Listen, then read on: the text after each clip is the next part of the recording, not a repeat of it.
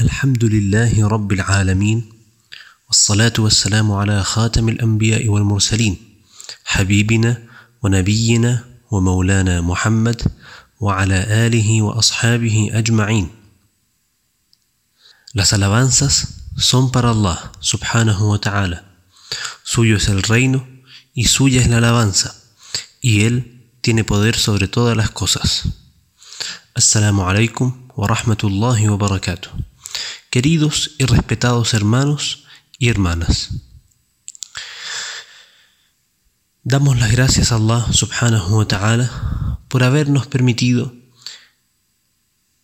una ocasión más recordar y aprender sobre la sira, la sunna y la historia de nuestro profeta Muhammad sallallahu alayhi wa sallam. En el capítulo anterior mencionamos y aprendimos sobre un hecho muy triste en la vida del mensajero de Allah sallallahu alayhi wa sallam, el fallecimiento de su amada esposa Khadija radiyallahu anha, la madre de los creyentes. Mencionamos el gran estatus de Khadija radiyallahu anha en este din y el estatus que Allah subhanahu wa ta'ala le dio. Como Khadija radiyallahu anha fue la primera persona en aceptar el mensaje del Nabi alayhi salatu wassalam y la primera persona en ayudarlo con su nafs, con su riqueza, con su persona, con su apoyo, con todo lo que podía apoyar. Anha. La muerte de Khadija fue sin duda un momento muy difícil en la vida del mensajero de Allah sallallahu alayhi wasallam y además porque se dio en un momento muy crítico donde la persecución y el maltrato de Quraysh para con el Nabi alayhi y su pueblo y la gente que lo seguía se habían intensificado. Khadija era un soporte principal para el mensajero de Allah sallallahu. La segunda persona que falleció en el mismo año, ya acercándonos hacia la hijra, hacia la emigración del mensajero de Allah sallallahu fue su tío Abu Talib. A diferencia de Khadija, Abu Talib nunca aceptó el mensaje de Allah subhanahu wa ta'ala, a pesar de que en numerosas veces él reconoció creer en lo que trajo Muhammad sallallahu alayhi wasallam. Abu Talib fue otro soporte principal y vital para el mensajero de Allah sallallahu alayhi wasallam. Él decidió soportar todo lo que podía venir de su pueblo, de la tribu de Quraysh, para apoyar al mensajero de Allah sallallahu alayhi wasallam. Él apoyó al mensajero de Allah sallallahu alayhi wasallam a su sobrino incondicionalmente. Rasulullah sallallahu alayhi wasallam contaba siempre con el, con el apoyo y la ayuda de Abu Talib. La gente de Quraysh vino una y otra vez para tratar de persuadir a Abu Talib para que entregara a su hijo a la gente de Quraysh. Abu Talib, a pesar de todo lo que trataron de persuadirlo, nunca se dio para entregar a su sobrino Muhammad sallallahu alaihi wasallam, sino que le dio su apoyo incondicional.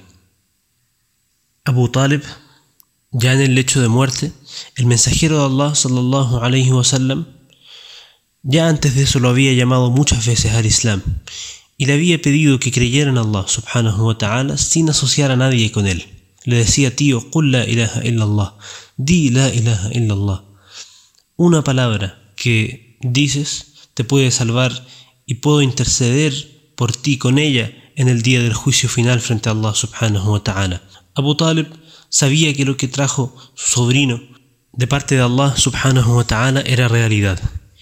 Y sabía que su sobrino era en verdad un mensajero de parte de su Señor. Pero quiso Allah subhanahu wa ta'ala que Abu Talib no creyera y no fuera uno de los que daba el testimonio de fe. Y Allah subhanahu wa ta'ala sabe él sabe y nosotros no sabemos.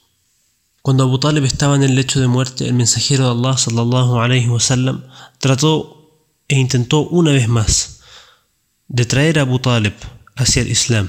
Y fue donde él, al entrar a la casa de Abu Talib, se encontró con los grandes líderes de Quraysh, entre ellos Abu Jahl y otros, que fueron a donde Abu Talib para asegurarse de que éste no creyera y no diera el testimonio de fe أشهد أن لا إله إلا الله وأشهد أن محمدا عبده ورسوله El mensajero de Allah sallallahu alayhi wasallam, como pudo, entró hacia donde su tío y le dijo, tío, ya am, tío mío, dila, di el testimonio de fe, atestigua que no hay divinidad excepto Allah subhanahu wa ta'ala y que soy el mensajero de Allah.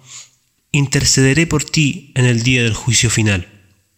Abu Talib, a punto de decirla, escuchó lo que dijo la gente de Quraysh, los grandes de Quraysh, los líderes de Quraysh. Dijeron, ¿vas a decirla? ¿Y dejar lo que adoraban tus abuelos? ¿Dejar el milla de Abdul Muttalib? Abu Talib, sus últimas palabras fueron, Bal ala millati Abdul Muttalib. No, me quedaré en el milla, en el din de Abdul Muttalib, es decir, en la adoración de los ídolos. Subhanallah. Esto fue algo muy duro, muy difícil para el mensajero de Allah, sallallahu alayhi wasallam.